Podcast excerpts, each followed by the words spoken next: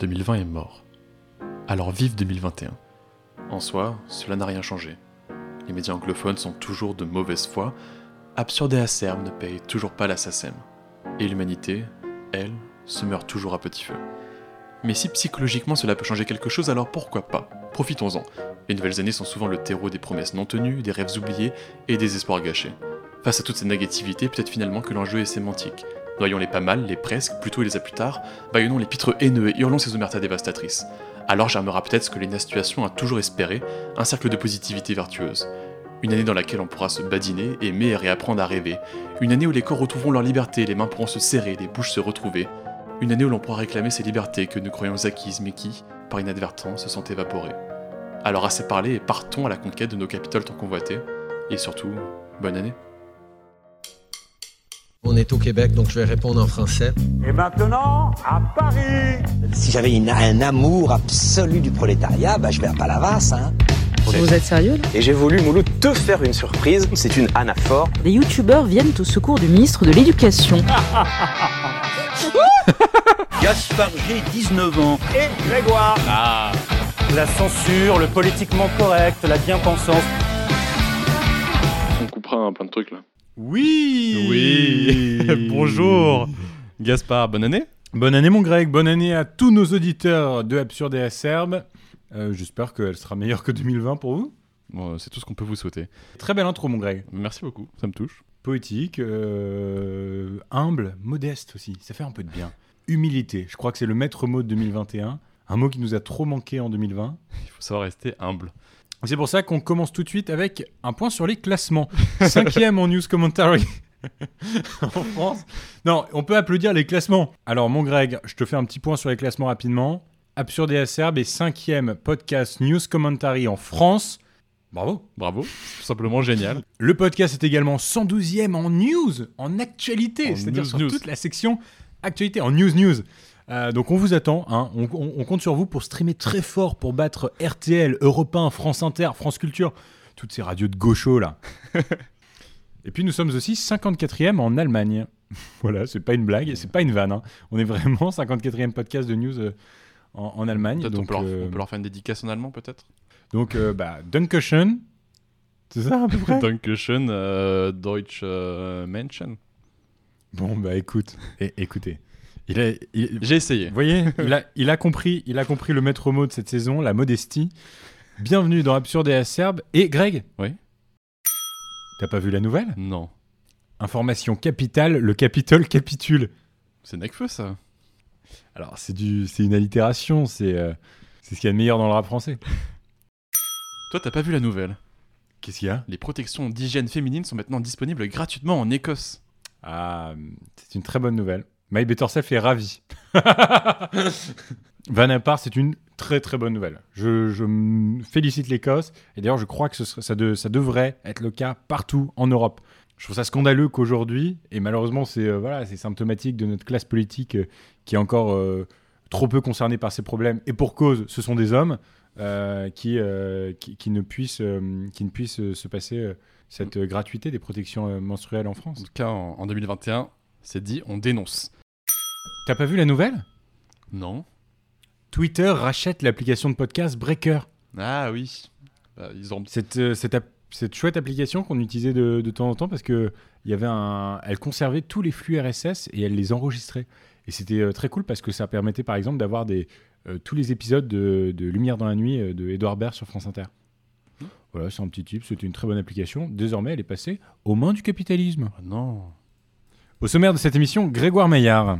Cette semaine, retour sur l'affaire Duhamel, et plus précisément, on va s'attarder euh, à la question Mion. Frédéric Mion. Donald Trump banni des réseaux sociaux et plus précisément de Twitter.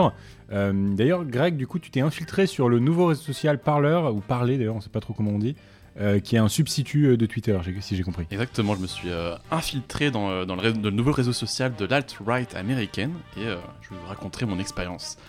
Vous, vous êtes Hugo Travers, excusez-moi.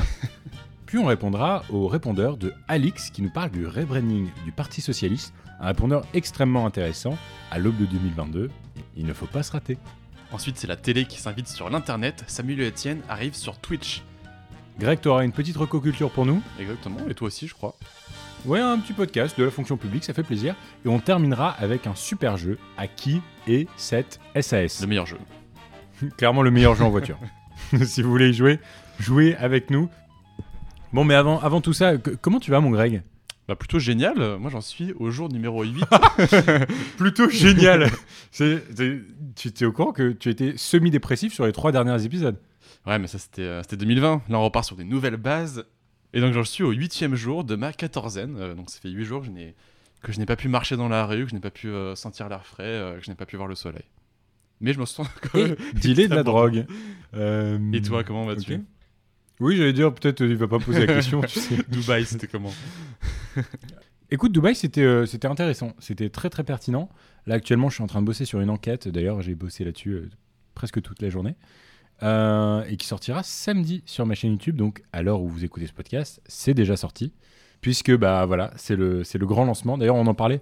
C'est marrant parce que j'arrive à voir la différence de, la différence de mindset. Pour vous, c'était il y a une semaine, le hors-série numéro 2, euh, 1 de la saison 2 euh, sur la FAQ. Pour nous, en vérité, c'était il y a un mois et demi. Du coup, il y a vraiment, on, il y a, je ressens vraiment la différence de mindset à comment j'en parlais sur le hors-série et comment je le vis aujourd'hui. Ça y est, je me suis lancé à temps plein en tant que créateur de contenu. Euh, tu, tu- je sais même plus, t'as, vu ma vidéo euh, qui est sortie? Ouais, je l'ai vu. C'était euh, bien. Une note sur 10 Quelconque? Euh, bah 8 euh, pour laisser un peu de marge de progression. quoi. Fair play, honnête. Elle aime pas la littérature, cette fille, qui me pose cette question, et j'ai vraiment envie de partir. Si j'avais su, je serais pas venue. Seulement, je vais quand même rester. Si vous avez ouvert les journaux au cours de ces derniers jours, vous ne l'avez sûrement pas raté. Il s'agit de l'affaire Olivier Duhamel.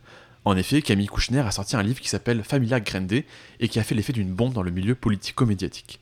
En effet, elle accuse son beau-père d'actes de pédophilie sur son frère. Et donc, qui est Olivier Duhamel? C'est un ancien député européen, on lui donne souvent la parole dans différentes émissions, mais c'est également le président de la Fondation des sciences politiques qui assure la gestion, elle, de, de Sospo Paris.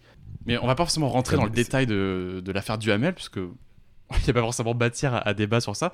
Mais on va plutôt essayer de parler de, de l'omerta qui est présente autour de ça et des, des gens qui ont participé en soi à, à ce silence. Et dans tout ça, il y a Frédéric Mion. Exactement, il y a Frédéric Mion qui est, euh, pour ceux qui ne le savent pas, le directeur de Sciences Po Paris. Euh, et en fait, Frédéric Mion, il a fait polémique parce que sa première réaction quand, cette affaire est sortie, euh, c'était sa stupeur, euh, il s'est euh, il s'était annoncé sous le choc auprès des étudiants. Et on a appris quelques jours après dans Le Monde qu'en fait, il était au courant depuis déjà deux ans au moins et qu'en fait, il avait participé à cette loi du silence. Et donc se pose la question auprès des étudiants de Sciences Po et même de, des employés en général, est-ce qu'il faut s'attendre à une démission de Frédéric Mion Parce qu'en soi, il aurait participé indirectement en fait, à, cacher, à garder sous silence l'impensable. En effet, et euh, cette affaire a fait grand bruit. Et d'ailleurs, euh, ce que j'ai trouvé le plus euh, surprenant, en tout cas, ce qui nous a le plus marqué, je crois, c'est la demande des étudiants de Sciences Po Paris, qui pour certains, par différents comités, différents groupes associatifs, sont allés par dizaines camper et faire finalement ce, sitting devant, le, devant les portes de l'établissement rue Saint-Guillaume. La question, elle reste toujours la même. À quel point Mion.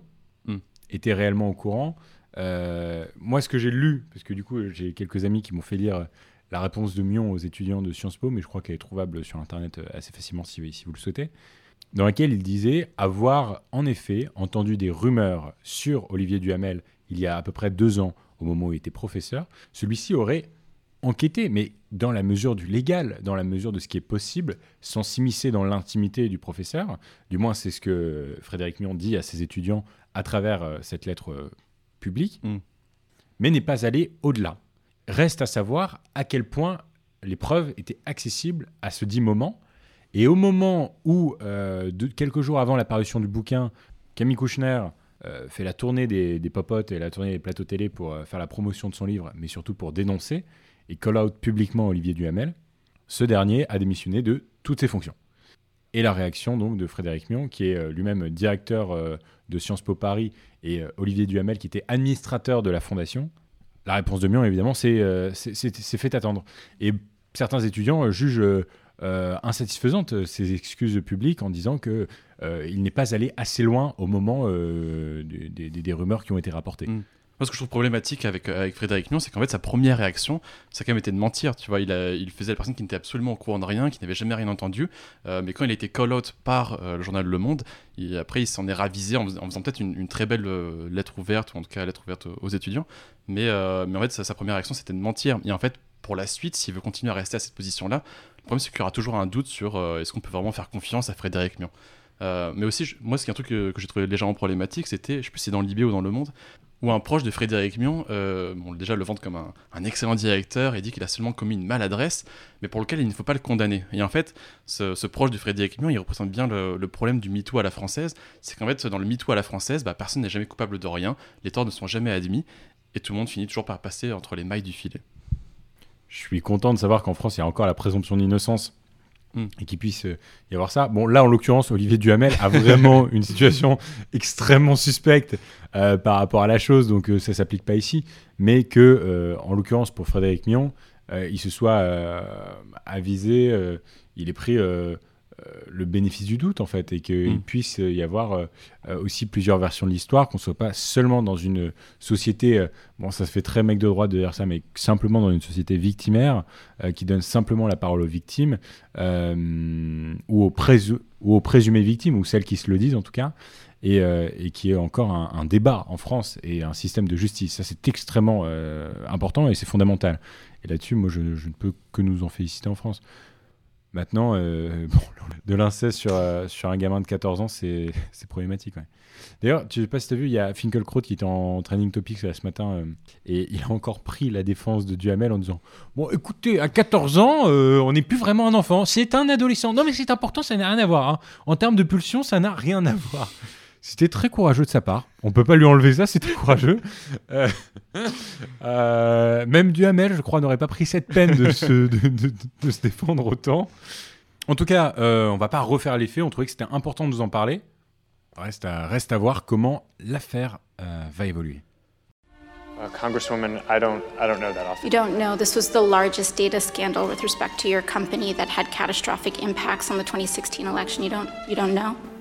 Deuxième actu de cet épisode, Twitter a bloqué le compte Twitter du président des États-Unis vendredi dernier, bientôt suivi par Facebook, Instagram et Twitch. En France et en Europe, des personnalités politiques dénoncent une ingérence des plateformes dans la vie démocratique. Salut Pandéoné, il faut dire. Ah bah c'est sûr, ça fait bien plusieurs années qu'il était un peu border. Euh, Ça, on va pas- on n'a pas parlé nécessairement du Capitole qui capitule? Pff, scène euh, extraordinaire, euh, semi-coup d'État, euh, quelque chose de absolument lunaire. euh, je pensais pas qu'on allait vivre un jour. Vraiment, cette euh, année 2021 commence vraiment comme un épisode de South Park. Quoi. Bah, comment sur, sur les chapeaux de roue. Mais c'est non, c'est euh, moi je suivais un peu en direct ce qui se passait euh, sur Twitter avec plein d'images différentes qui venaient un peu de partout et, et c'était assez extraordinaire à voir. C'était un moment historique en tout cas. Mais ouais, c'est vrai que c'est- c'était un moment aussi de, de grande tension. tu sais quand tu voyais un peu les, les scènes où il y avait, il y avait- au bout d'un moment il y a un coup de feu qui arrivait. tu sais pas à quel point ça allait dégénérer, à quel point politiquement ou même humainement ça, ça allait être un désastre ou pas.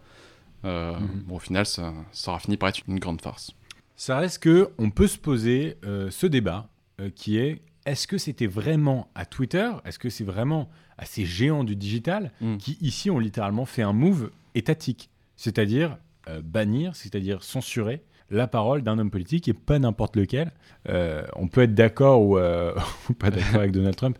Je, sais que la phrase démarre très mal. Bon, n'empêche, je, trouve que le move est mérité. Je pense que euh, personnellement, par mes convictions politiques, je suis ravi et j'avais une forme de jubilation en regardant ça. Maintenant, je trouve ça extrêmement inquiétant que des géants, que des géants du digital puissent empêcher le président des États-Unis de euh, communiquer avec euh, la population à travers euh, bah, ce qu'on appelle les nouveaux médias, mais plus si nouveau que ça. Ce sont les médias, littéralement. Hmm.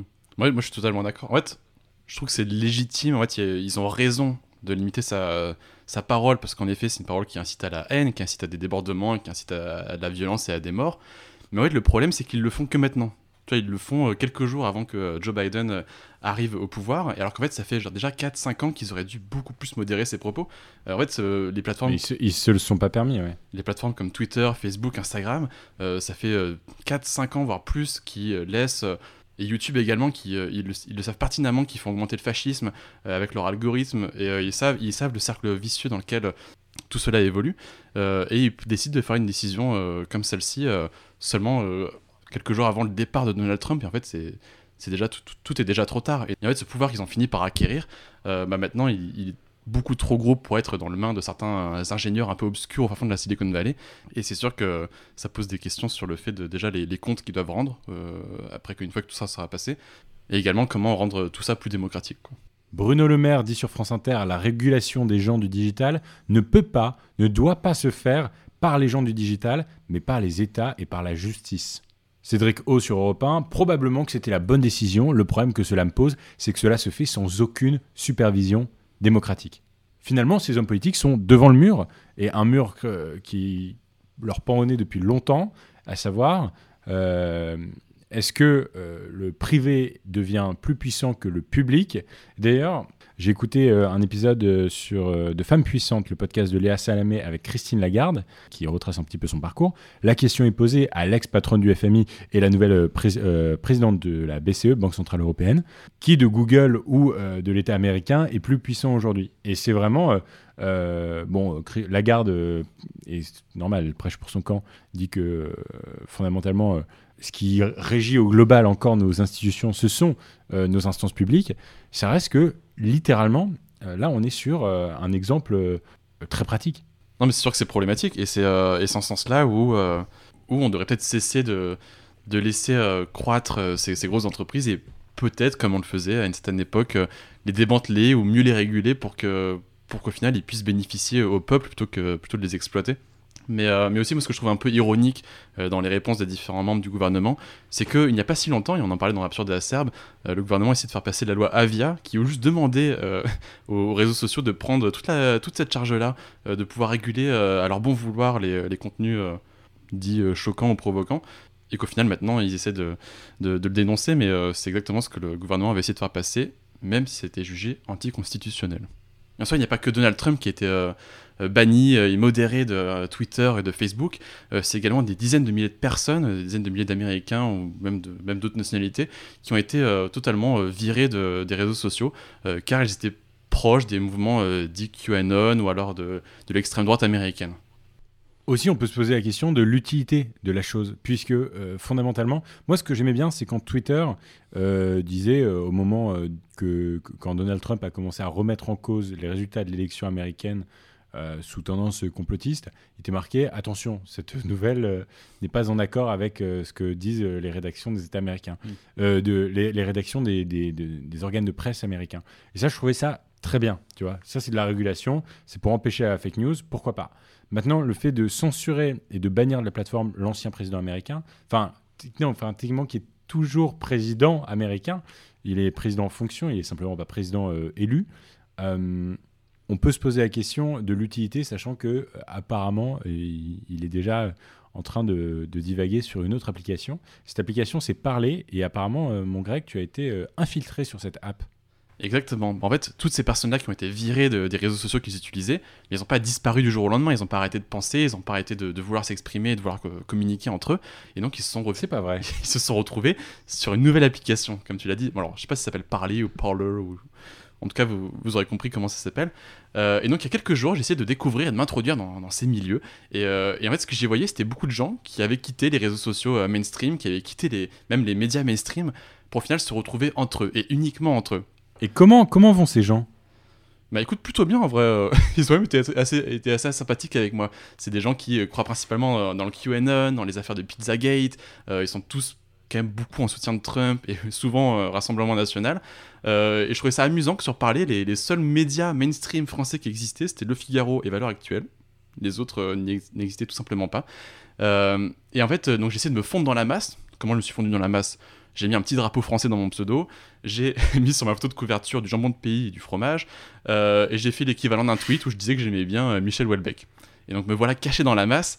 Et en vrai, les gens, juste avec ça, les gens ont commencé à me suivre, ils ont, ils ont commencé à me liker, me commenter et tout. Très bien, très très bien, euh, Michel Houellebecq. ils étaient vraiment très, euh, très, très sympas avec moi.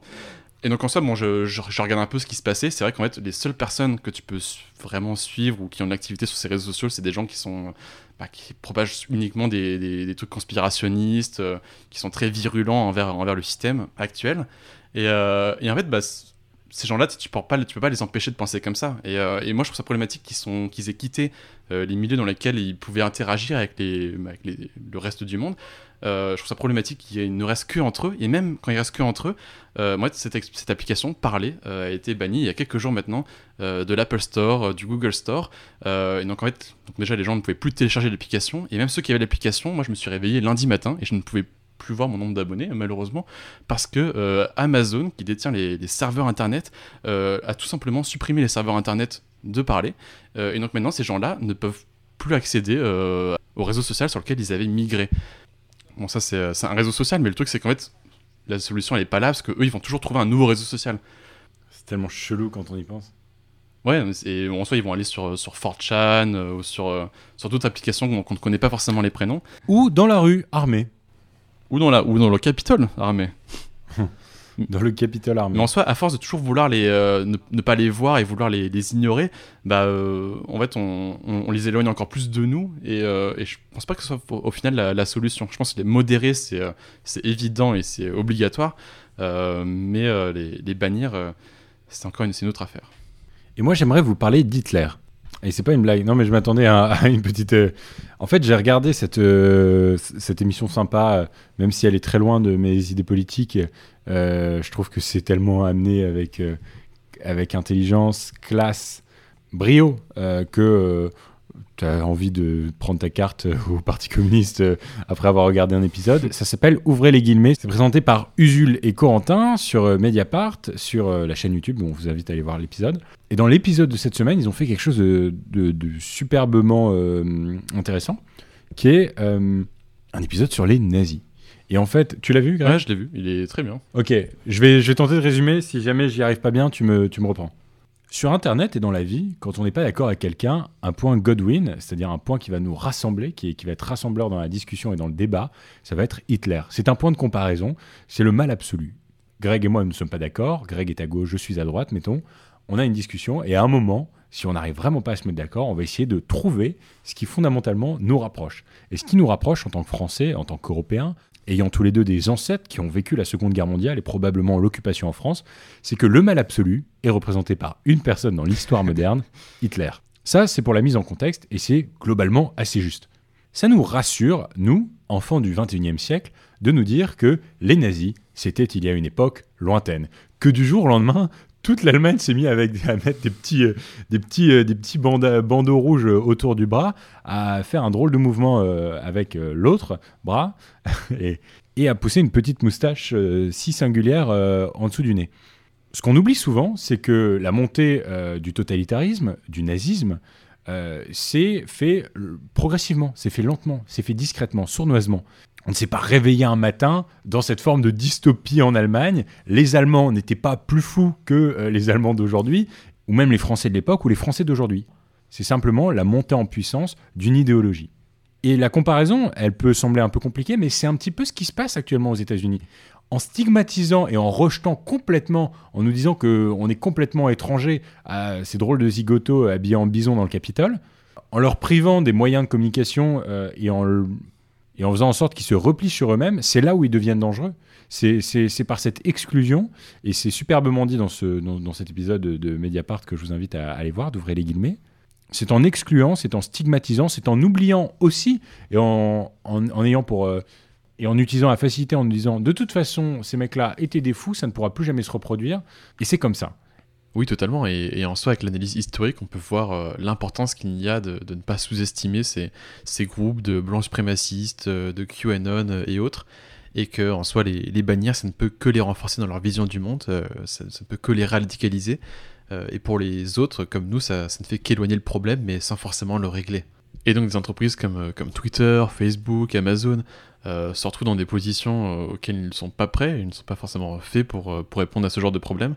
Et en soi, on peut pas forcément leur en vouloir parce qu'il n'y a pas forcément de, de solution euh, évidente et facile euh, euh, pour ce problème-là. Mais l'idée serait peut-être de, de faire au moins participer euh, l'État dans tout ça pour qu'au moins la décision euh, ait une légitimité euh, démocratique. Ah, Greg? Quoi? Je crois qu'on a un répondeur. C'est pas vrai. Écoutons-le.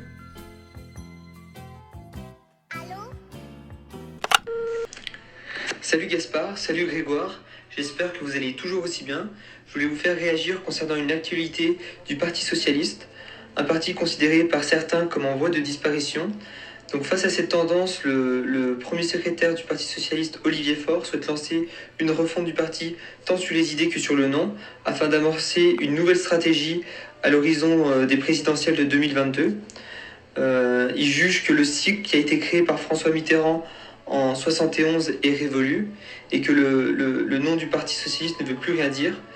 L'ancien président de la République, François Hollande, suggère socialiste pour le nouveau nom du PS. Qu'en pensez-vous? Merci Alix Merci. pour ce, ce petit répondeur. Euh, pour répondre de manière très frontale à ta question sur qu'est-ce que vous pensez du nouveau nom, moi je trouve ça nul. De trouver un nouveau nom ou le nouveau nom, euh, les socialistes, tout court? Non, les, les socialistes, je trouve pas ça bien. Parti socialiste, les socialistes. Il n'y a, pas- il a pas été dans une euh, agence de pub, euh, François Hollande, pour, euh, pour faire cette proposition. Il a fait HEC Paris, quoi. Bon, on comprend pourquoi Gaspard Ganzer a été son conseiller com. Donc, C'est vrai, vrai que le, le- le- en fait, à travers les, les di- le- à travers les, les- les- les dernières décennies euh, du, par- du Parti socialiste, en soi, l'idéologie socialiste, en tout cas le mot socialiste, a perdu de, de la valeur euh, aux, aux yeux des gens, en tout cas aux yeux de- des gens qui, qui lui accordaient de l'importance. Euh, mais c'est sûr que, le, en effet, il y a un rebranding qui est nécessaire parce que, euh, parce que ça ne fait plus vendre, parce que, parce que parce que plus personne ne veut du Parti socialiste, parce que soit les, les gens qui le voulaient à une époque euh, se, sont- se sont sentis trahis. Après, euh, même c'est, je pense, au-delà des- au-delà de- du, au-delà du logo, au-delà du, du nom, c'est les têtes aussi qu'il faut changer, c'est aussi les, les idées qu'il faut changer pour les, pour les Bien actualiser et, et les, les mettre au goût du jour. Et, et en soi, bon, bah, même si c'est un nouveau logo et un nouveau branding, si c'est Olivier Faure, je suis pas sûr que les, les foules se déchaînent quand même euh, au final. Où en est Benoît Hamon? Je trouve qu'il souhaite ne pas se présenter. euh, il fait ça. Parce qu'il a quand même sorti, euh, il a sorti ce, ce qu'il faut de courage, euh, cet essai sur le revenu universel. Je ne l'ai pas terminé. hein, Il est, euh, il trône dans ma bibliothèque. J'avoue, je l'ai. Tu l'as lu? Non, du tout. Mais après, euh, j'ai déjà lu pas mal de trucs sur le revenu universel, donc. euh, Oui, je crois que c'est un petit résumé pour euh, à offrir pour euh, pour convaincre. Et je trouvais sa communication pendant les périodes de fête euh, assez marrante à, à Benoît Hamon. euh.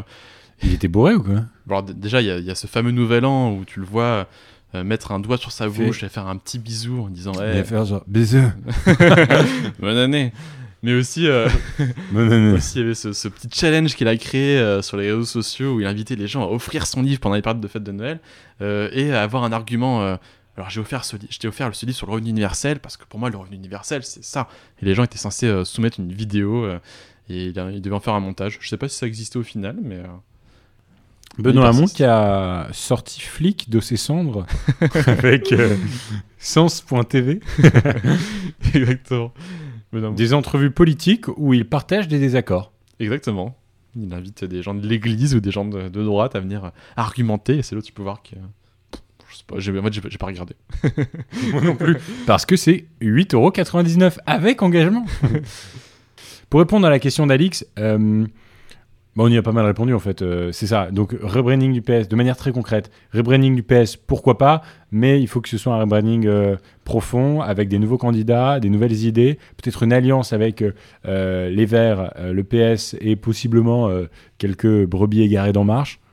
En tout cas, affaire à suivre. 2022, c'est dans un an et quatre mois. Donc, vous pouvez compter sur nous.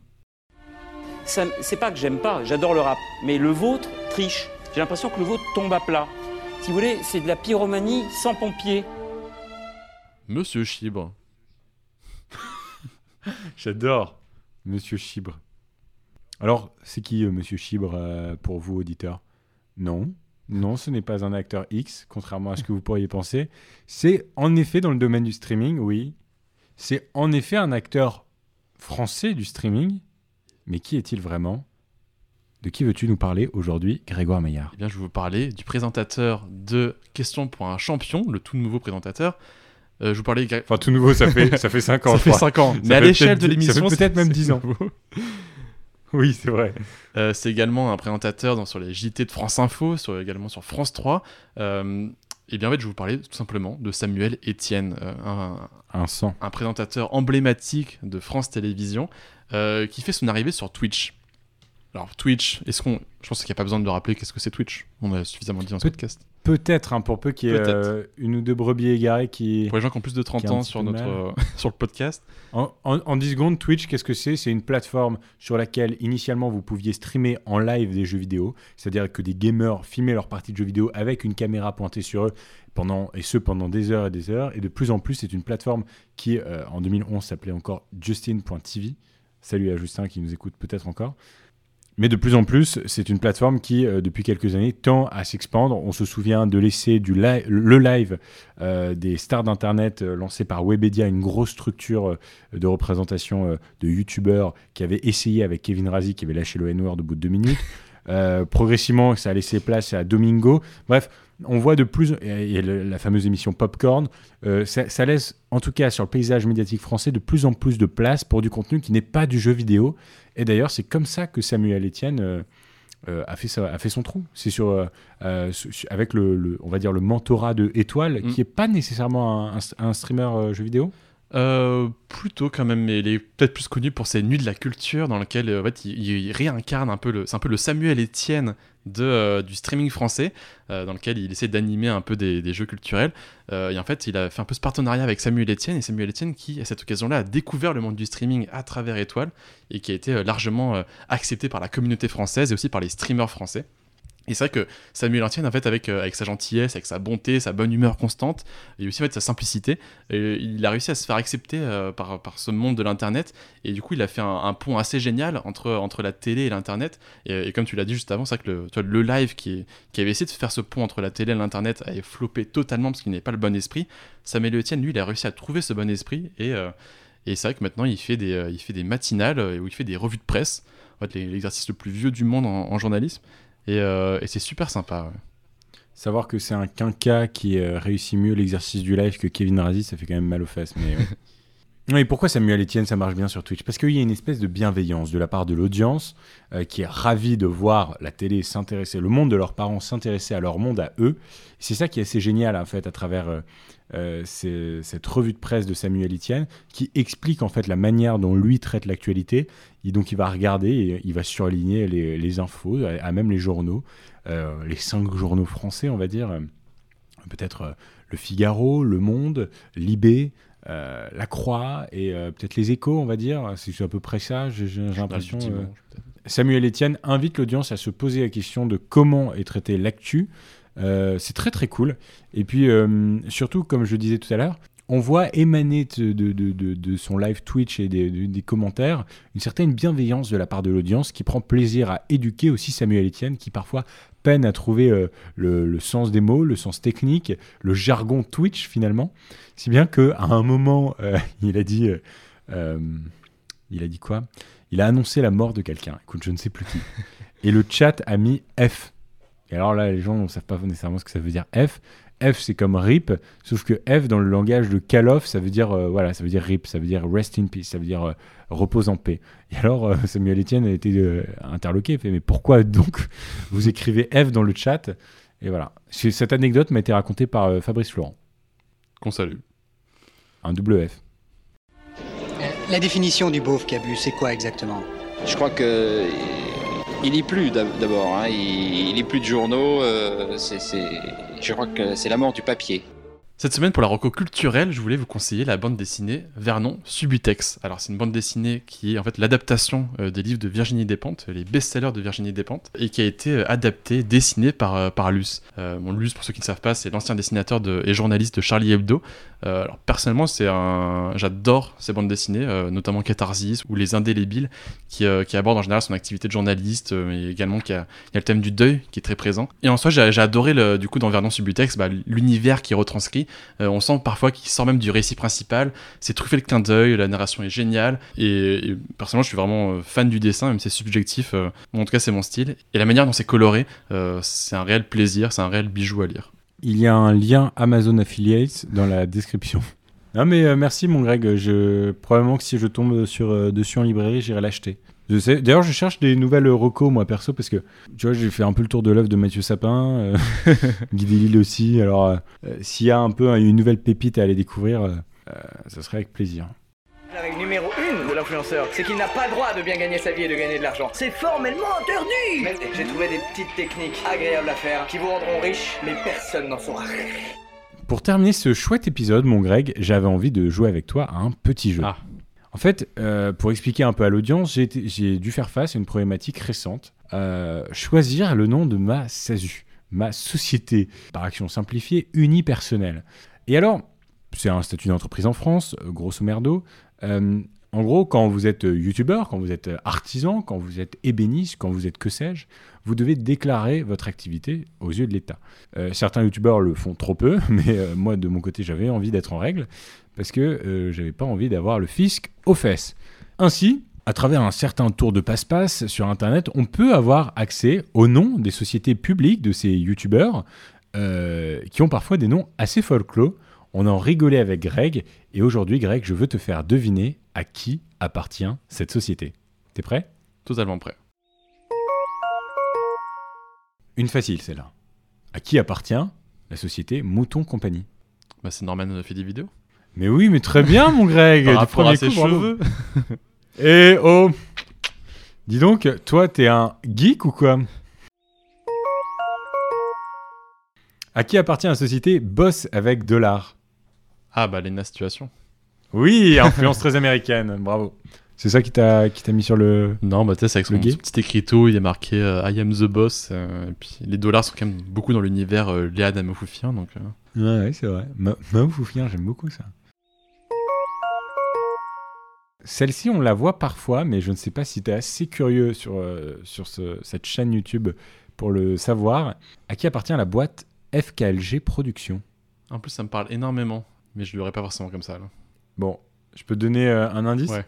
Ce sont donc des youtubeurs, mais aussi des podcasteurs. FKLG, c'est donc l'entreprise de Euh, Florent Bernard et Adrien Méniel. Kian Kojandi. C'était Kian Kojandi, vraiment. Et, euh, et non, mais d'ailleurs, le site sur lequel tu peux acheter les goodies d'un bon moment sont signés FKLG. Ok, ouais. À qui appartient cette société Balestec Ballet, plus loin, steak. Euh, Une expression de 2012. Ouais, c'est ça, c'est. C'est pas mal en rapport avec, euh, avec l'auteur. ouais, je suis sûr que c'est un des, un des youtubeurs extrêmement connus là, mais euh, c'est peut-être un. C'est peut-être un Amixem euh, ou un Squeezie. Ou...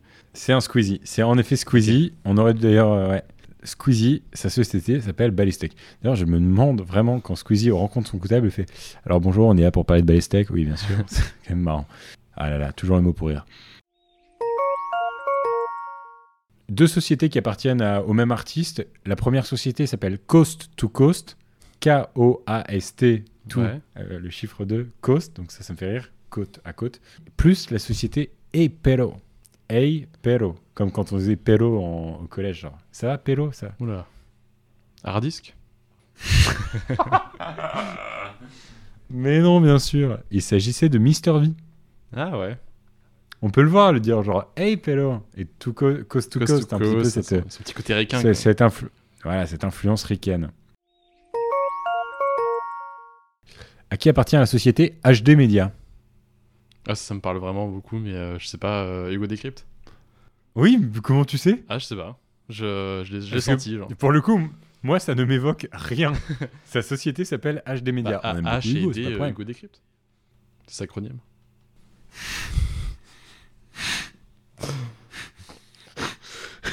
Le mec était là, il faisait Je comprends pas. Franchement, je comprends Il a, pas. sorti- il a pris des, des lettres de nulle part. Il les a mis Je ensemble. me dis HD. C'était haute définition média. ah oui, et euh, tiens, va- petite blague, ça m'étonnerait que tu trouves. Euh, enfin, c'est peut-être que tu peux trouver. À qui euh, comment s'appelle la boîte de Florent Bernard? Flaubert, le floodcaster en, en furie. Macaron Je vois pas le rapport. C'est jeu, de, ces jeux de mots incessants euh, entre Macron et Macaron.